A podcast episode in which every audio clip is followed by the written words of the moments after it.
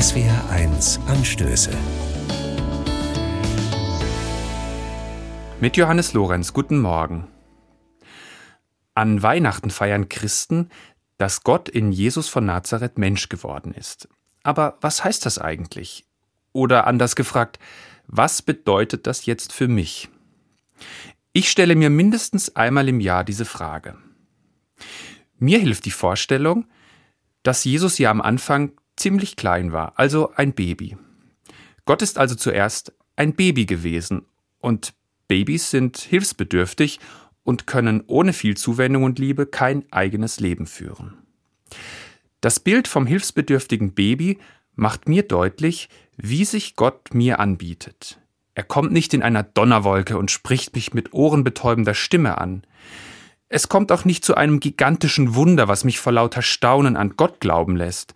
Nein, der liebe Gott kommt als Baby in die Welt. Er will, dass ich ihn so zärtlich und liebevoll entdecke, wie ich ein Baby annehme, damit es erwachsen werden kann. Du brauchst keine Angst zu haben vor mir.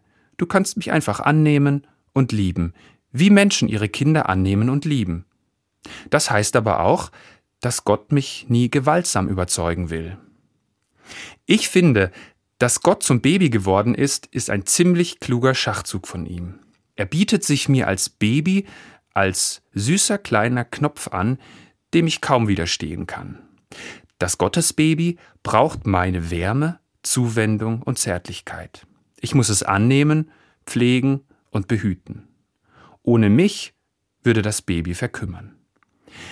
Wenn ich den lieben Gott so annehme wie ein Baby, dann kann er wachsen, in mir und in anderen.